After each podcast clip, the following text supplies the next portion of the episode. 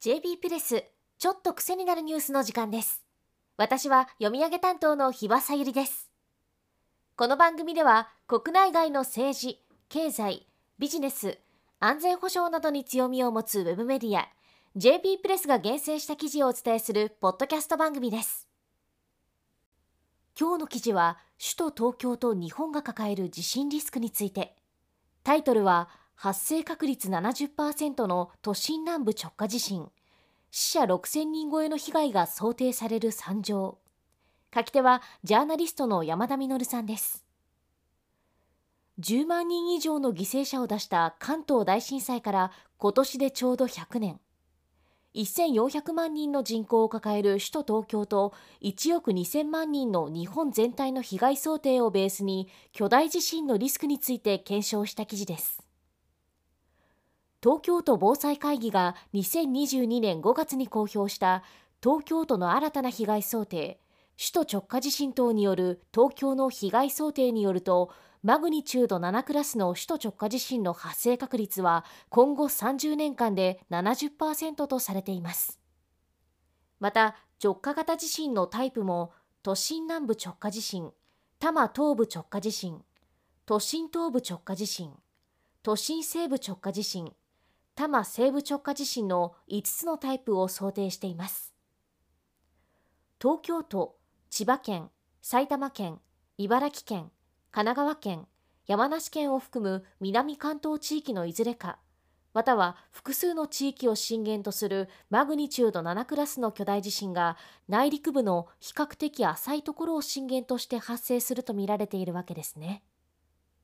このほかマグニチュード8から9クラスの海溝型地震として大正関東地震と南海トラフ巨大地震が挙げられています海溝型地震とは海のプレートが海溝で沈み込むときに陸地のプレートの端が巻き込まれ巻き込まれた陸のプレートがやがて反発して跳ね上がることで発生する地震津波を伴うリスクのある地震です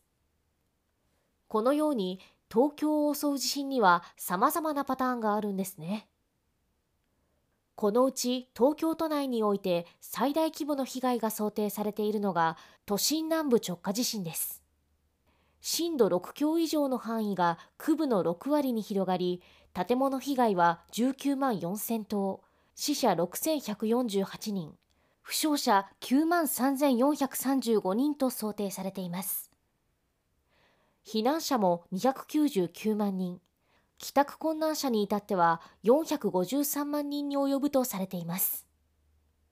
それでは地震発生直後の身の回りの状況はどうなるのでしょうか。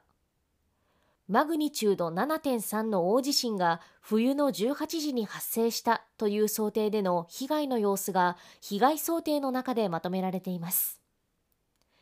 例えばマンションのエレベーターは停止しライフラインは軒並み寸断されます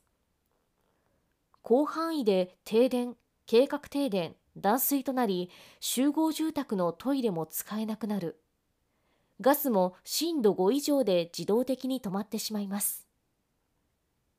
通信も壊滅的な打撃。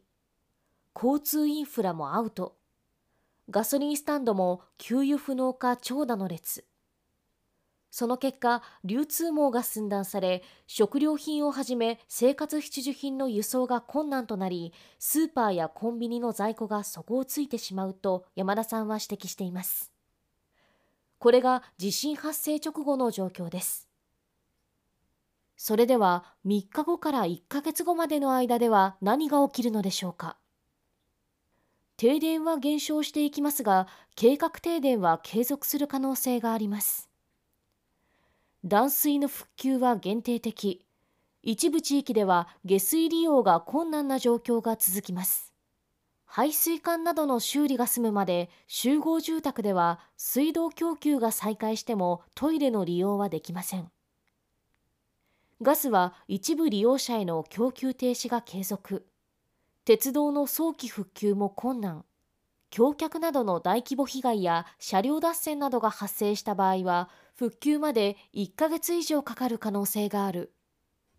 高速道路などは交通規制が続き通行可能な道路は慢性的な渋滞が続く。学校は休校が続き多くの商業施設や娯楽施設は閉鎖。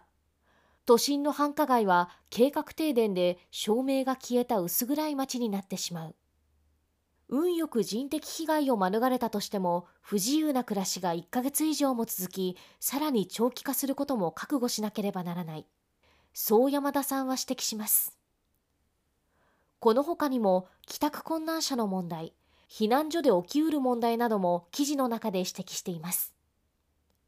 どんな状況であれ事態の収集復旧が長期化することは覚悟しなければならないようです。最後に首都である東京が被災することで受ける経済的被害や国際競争力の低下に触れて山田さんは記事を結んでいます。日本に住んでいる以上地震を避けることはできません。国や自治体の対策はもちろんですが私たち一人一人そして地域のコミュニティの中でどのように協力し合うのかを考える必要があります。今年は関東大震災から100年。改めて震災にどう対応するかを考えるタイミングにしたいですね。